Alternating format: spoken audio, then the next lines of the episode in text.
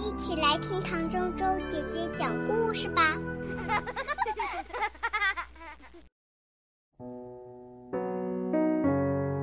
帝企鹅古古乐。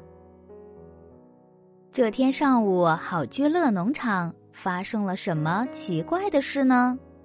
原来，兔子奥斯卡和他的小伙伴们在菜园子里发现了一只蛋。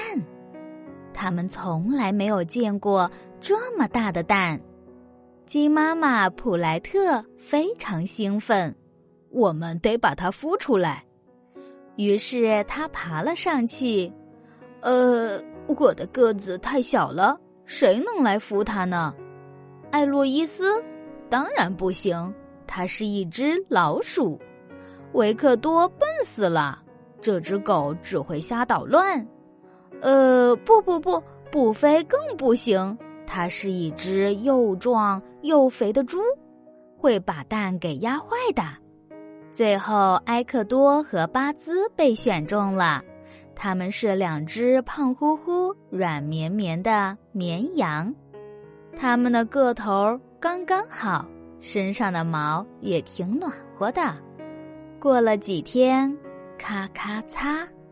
蛋壳开始出现了裂痕，蛋壳碎了，里面钻出一只肥嘟嘟、灰不溜秋的小鸡宝宝，咯咯卡，它肯定饿坏了。埃可多大叫，可他不知道该怎么办，能喂它吃点什么呢？最后，他们发现它爱吃鱼。一下子能吃好几斤呢，吃饱之后，它就变得可爱极了。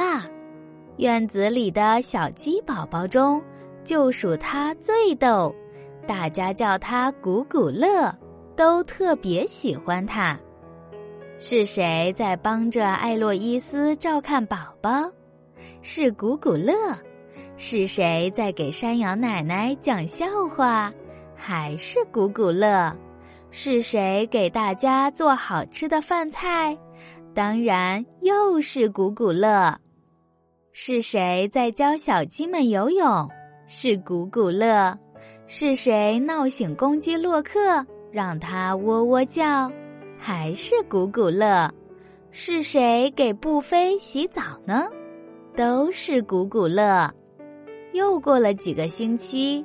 古古乐长大了，在农场里，他无忧无虑，生活幸福快乐。然而，他的身体起了许多变化，这让他不安起来。为什么我的皮毛像维克多一样光滑呢？我的脚却像鸭子一样扁平，我的嘴长得却像鸟儿。我到底是哪种动物呢？在大百科全书里，大家找到了答案：帝企鹅，南极地区的普足鸟类。帝企鹅，古古乐神气极了。那么现在我就是国王，我就是你们的国王了。这时，所有的小动物俯下身子向他表示祝贺：“国王万岁！国王万岁！”但是古古乐认真了起来，他找人给他画像，还要了辆车，经常举办盛宴。他定制了一个国王宝座，一个皇室浴缸，还命令大家给他设计一座豪华宫殿。直到这个时候，大家都只把这当成个好玩的游戏。但是古古乐却真以为自己是个国王了。一天，他心血来潮，我得组建一支军队，我们得去作战。拿起你们的武器，出发前进。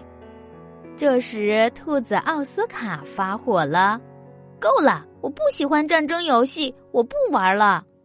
我们也不玩了。”其他的动物也跟着闹了起来。古古乐很生气，没有人听我的。既然这样，我回南极去。帝企鹅家族会承认我是他们的国王的。他憋着一肚子气，呼哧呼哧的走了。接下来的日子，大家都有些伤感。山羊奶奶郁闷起来，饭菜索然无味。小鸡宝宝们闹着要他们的好朋友。公鸡洛克再也不打鸣了，布菲简直脏透了。然而此时，古古乐怎么样了呢？他成为南极伟大的国王了吗？他幸福吗？不，古古乐很伤心，他很怀念与伙伴们相处的快乐时光。现在，他决定回到农场去。虽然很没面子，但他希望大家能够原谅他。为了欢迎他回家，大伙儿当晚就举办了一个盛大的化妆舞会。今晚谁来当晚会之王呢？我可再也不当什么王了。